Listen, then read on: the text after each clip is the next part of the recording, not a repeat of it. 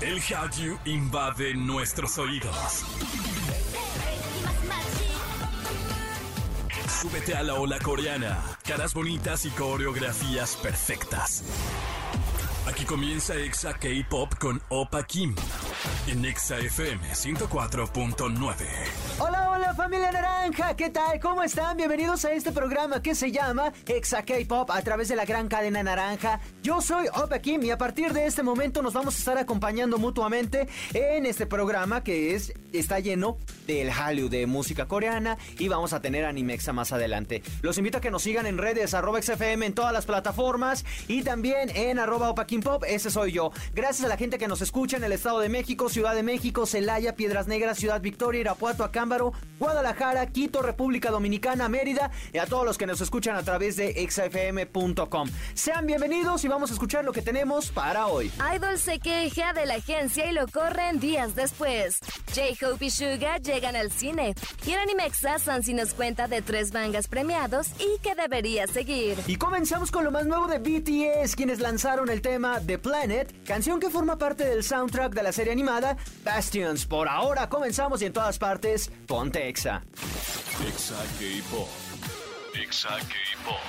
Estás escuchando Exa K-Pop y los lives son una nueva forma de estar en contacto. Los más vistos siempre son los de artistas o celebridades con sus fans. Y aunque hay unos preparados, hay otros que son espontáneos. Pues en esta ocasión, la espontaneidad le costó muy caro a Cap. Bang Min-soo, mejor conocido como Cap, es un chico integrante de Teen Pop que se encuentra en un momento muy difícil. Y es que esta semana realizó un live y las cosas se salieron de control. Mientras interactuaba con sus seguidores, el idol mencionó cosas de su contrato, de la agencia e incluso mencionó que quizás no regresaría con el grupo. Un día después la agencia salió a decir que lamentaban este comportamiento del idol, que sus palabras no fueron las adecuadas y que pondrán más atención en sus idols, pero que Cap ya no formaría más parte del grupo. Lo corrieron. A partir de ahora solo será un grupo de cuatro y el idol publicó en Instagram una disculpa donde dice que habló solo pensando en él, que fue muy egoísta, que lo lamenta, que se portó de forma inmadura y aunque había cosas que no le gustaban, pues asumía las consecuencias de sus actos. Por ahora la consecuencia es que se queda, por ahora, sin trabajo. Por ahora vamos a escucharlo precisamente, eh, Top, esto se llama Rocking y en todas partes, ponte Exa. Exa K-Pop. Exa K-Pop. Estás escuchando la gran cadena naranja XFM en esto que se llama Exa K-Pop y los documentales de J-Hop y Suga llegarán al cine. Según su información, el documental de J-Hope, J-Hope in the Box y el de Suga, Suga Road to D-Day, se estrenarán de manera exclusiva en los cines de Love Cinema, con motivo del décimo aniversario del debut de BTS. Los mismos lanzados con anterioridad a través del servicio Disney Plus también estarán disponibles posteriormente en cines de otros países, incluidos Estados Unidos, el Reino Unido y Japón. La buena es esa, que llegará a varios cines. La mala es que de México pues aún no sabemos nada, porque como sabemos pues todavía están en exhibición en las plataformas, eh, pues de, depende de cada quien, que si no me equivoco creo que es Disney Plus. Por ahora vamos a escuchar a J-Hop y en todas partes, ponte Exa. Exa K-Pop. Exa K-Pop. Estamos de regreso con más de Exa K-Pop a través de la gran cadena naranja, Exa FM. Gracias a toda la gente que nos sigue escuchando, que nos sigue acompañando, que nos sigue escribiendo a través de las redes arroba XFM y arroba Opa King Pop. Saben que este programa lo hacemos por ustedes y para ustedes. Que por cierto, también gracias a los que nos escuchan en podcast, en su plataforma favorita, encuéntranos como Exa K-Pop. Por ahora, vámonos con esto. Animexa con Sansilu. Y en otro episodio le damos la bienvenida a una personita que me hace muy feliz. Con nosotros, mi waifu Sansi, ¿cómo estás? Muy bien, muchas gracias. Muy feliz también yo siempre. Siempre y hoy porque vamos a hablar de mangas. Además, no cualquier manga, sino los premiados. Waifu, tú tienes toda la información, platícanos. Así es, pues recientemente se hizo la cuadragésima séptima edición de los premios de la editorial Kodansha al mejor manga. Y esta es una editorial ya muy famosa, tiene 23 revistas en circulación más eh, la circulación digital. Entonces, aquí hay muchísimo, muchísimo manga para leer. Hay para todos. Kodansha también se dedica a hacer revistas para niños, no solamente para shonen, shoujo, seinen, no. También aquí los niños entran, pero no en los premios tristemente, ah. pero es que la verdad no hay tanto, o sea, ahí sí el, el género manga para niños no es tanto. Luego podemos ahondar un poquito porque también aquí se, se deriva entre si son cómics, son caricaturas o qué son cuando es dirigido hacia los niños. Pero bueno, para darles también un poquito más de preámbulos de, ok, ¿a quiénes están galardonados los de Kodansha? Ha estado Osamu Tezuka, obviamente, Gonagai, que es el de Devilman, Mazinger Z, Ken Wakui de Tokyo Revengers, eh, Karu Hoshina de Kimi no Todoke, Hajime Isayama de Takan Titan. Entonces, estos son nombres muy, muy, muy fuertes que todavía los reconocemos. Obviamente hay muchísimos más mangakas que han ganado. Y aquí lo importante, lo que he visto en estos tres ganadores, porque fueron tres eh, secciones, que es el shonen, el shoujo y la general. Dos de estos ya tienen anime. Y ah. aquí yo siento que esto les dio un poquito de boost, porque sabemos que cuando sale un anime en edición, pues obviamente muchos de nosotros queremos ver el manga y aquí es donde se hace más popular el manga, hay más ventas, pero no solamente eso es lo que tienen en cuenta para galardonarlos o decir, sabes que este va a ser ganador, sino también eh, la trama, la historia y que sea como pues todo, o sea, todas estas características del el dibujo, cómo se desarrollan los personajes, obviamente eh, la importancia que ha tenido y etcétera, etcétera, etcétera, etcétera. Entonces tenemos ya los tres ganadores finalmente. Fueron 15 los que estuvieron nominados. Ok. Eh, en la categoría de Shonen, eh, Shangri-La Frontier fue el galardonado. Este es actualmente un anime y me gusta la historia, pero no siento que sea algo muy distinta a lo que ya hemos visto, por ejemplo, con Sword Art Online o No Game No Life, porque Shangri-La trata de un estudiante que está interesado en la realidad virtual y los videojuegos, pero sobre todo en descubrir los bugs y las fallas que hay en estos videojuegos para que eh, pueda ganar o pueda como que ser eh, el conocedor de un nuevo videojuego que es el de Shangri-La. Entonces, está padre, o sea, sí me, sí me llama la atención, es como que hay videojuegos, realidad, eh, bugs, sobre todo que yo he trabajado en el mundo de los videojuegos, sé perfectamente cómo son este tipo de jugadores, sé perfectamente de quisquillosos cómo son de acá hay un bug y te lo voy a hacer saber porque de este bug seguramente vas a tener más problemas y yo voy a tener más cosas que ganar. Entonces, sí le veo sentido, sí es una historia que, ok, sucede en el, en el mundo real, entonces está bien. Ahí sí te lo dejo, está bien. Está, mira, yo he estado viendo como las, las imágenes. No sé, se ven raros los personajes. Eh, estaba viendo que el estreno de, bueno, el debut de este anime va a ser en octubre de 2023. O sea, todavía falta un poco.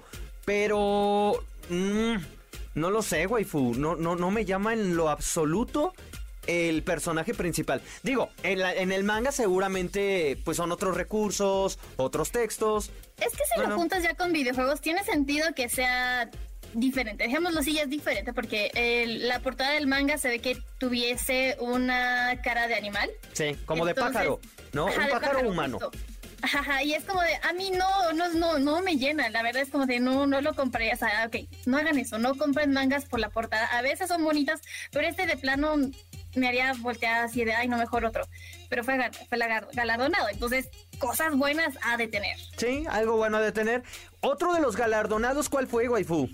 El My Girlfriend's Child. Esta es en la categoría de Shoujo. Y se me hizo bien bonito porque si bien no es la primera vez que tocan el tema del embarazo en algún manga, aquí lo que lo está haciendo es de una manera sin ser juzgado, porque hay otros mangas en donde sí juzgan como que este embarazo a lo mejor no deseado o este embarazo prematuro en parejas que son pues adolescentes aquí la historia va, sí, en la, en, la, en la relación romántica que tienen los dos personajes, sobre todo en el apoyo que se busca de la familia, de los amigos para tener ese hijo, pero también tocan temas como las opciones que tienen, si abortarlo, si adoptarlo, bueno, si darle una adopción o quedárselo. Entonces, a mí esto es lo que se me hizo muy padre estar tomando en cuenta estos temas sin una sin unos, sin unos ojos de morbo o que esté mal porque pues sabemos que las sociedades japonesas también son muy cerradas en ese tipo de temas pero que te vengan un manga y aparte que esté ganando, se me hace algo como que una cierta apertura a los temas. ¿Sabes cuál, qué es lo que me sorprende de este tema? Eh, que pone otra vez abre la discusión o el debate sobre los pro vidas o pro aborto. Y sobre todo en Japón, que es una sociedad muy muy muy conservadora.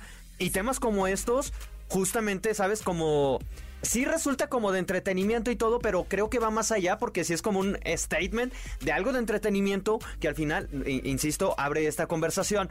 Estuve leyendo varias de las reseñas y sí, como dices, al final sí es Ay, bueno, ya, ya spoileando. Yo no lo he leído, yo no lo he leído. Pero decían que sí era muy pro de tener al hijo. Ajá. Pero que, como lo decías, en ese inter se evalúan todas las situaciones personales, de pareja, de familia, los cambios eh, a, la mujer, o sea, todo ese proceso lo van contando, lo cual a mí me parece maravilloso, insisto, eh, en un contenido creado en Japón. Sí, está, está muy bien, creo que está en un muy buen momento que llegue este, este tipo como de premios y que llegue este tipo como de mangas, porque al final esto es ya lo que estamos viendo recurrentemente, porque sea como sea, las parejas ya están como que teniendo más actividad sexual pues desde más jóvenes. Entonces son opciones que te suceden, o sea, ya no estás en el mundo que tus padres o tus abuelos allá en Japón vivían, o sea, aquí ya tienes que cambiar, o sea, es diferente la apertura, ya hay más opciones y obviamente lo que sea que tú decidas es lo que es correcto. Sí, esta, eh, este es, fíjate que sí me gustaría verlo en anime. Que luego ya nos podamos poner más intensos y en política como de, ¿Y por qué estamos, eh, pareciera que es un discurso a favor de tener hijos? Y resalta que sea de Japón porque Japón y, bueno, en general, no, Japón y Corea son de los países con menos, menos tasa de, de tasa de natalidad, perdón, lo cual, o sea, podríamos investigar, pero no nos vamos a poner filosóficos. No por ahora. No por ahora, no es el, no es el tema. Y finalmente, ¿cuál es el último waifu? La categoría general, este anime actualmente está en edición, se llama Skip and Loafer. Lo hablamos anteriormente de los animes de primavera que queríamos ver. Está súper bonito el anime, ganó el manga. La historia trata de una chica que vivía en una zona pues bastante despoblada, en un pueblito ahí de Japón, y entra a una preparatoria en la gran ciudad. Y aquí es donde pues ella tiene una crisis porque lo que conocía en su pueblito pues ya no existe y lo que estás viviendo ahora en la ciudad es muy diferente a lo que te habían contado de cómo era vivir en el pueblo, cómo era vivir en la ciudad. Pero aquí la trama empieza y es como un poquito más de comedia, más slice of life. Ella en el primer día para entrar a la escuela se pierde y termina emborrachándose con unos viajeros y resulta que había un chico que estaba preocupado por ella y ya de ahí como que la encuentra y él se propone cuidarla y estar todos los días ah, con ella para llevarla a la escuela y obviamente de ahí es como él ayuda a adaptarse a la gran ciudad. Y suena como Daddy Issues, waifu. No, no, no, porque Daddy Issues para nada. O sea, aquí es como. ¿Cómo no? Porque el, morro lo está cuidando y siento que la lectura es como para alguien que tiene ese complejo.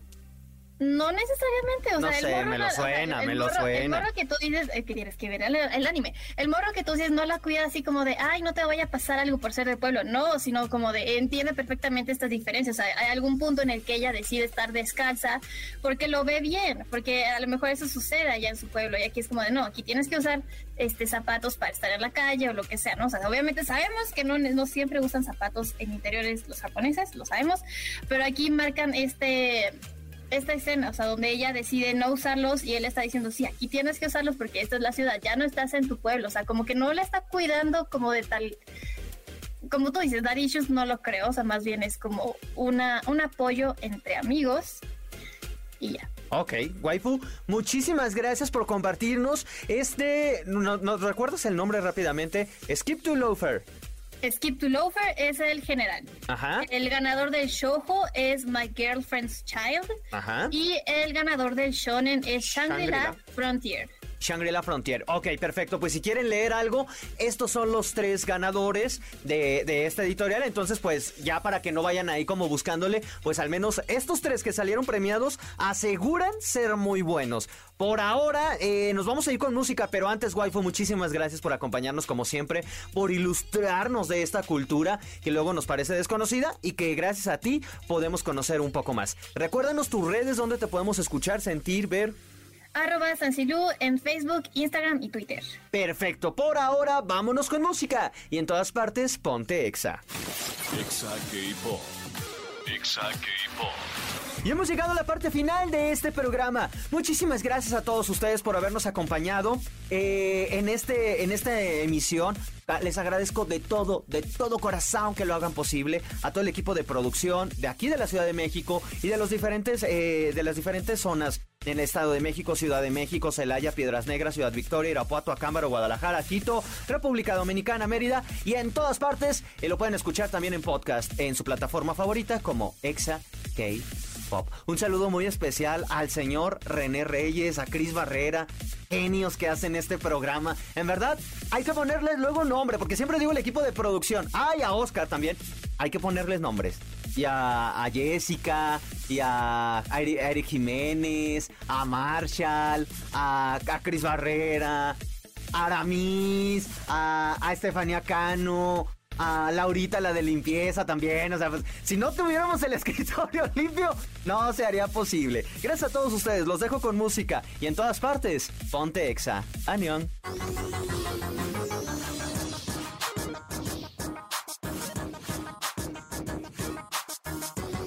Esto fue Exa K-Pop.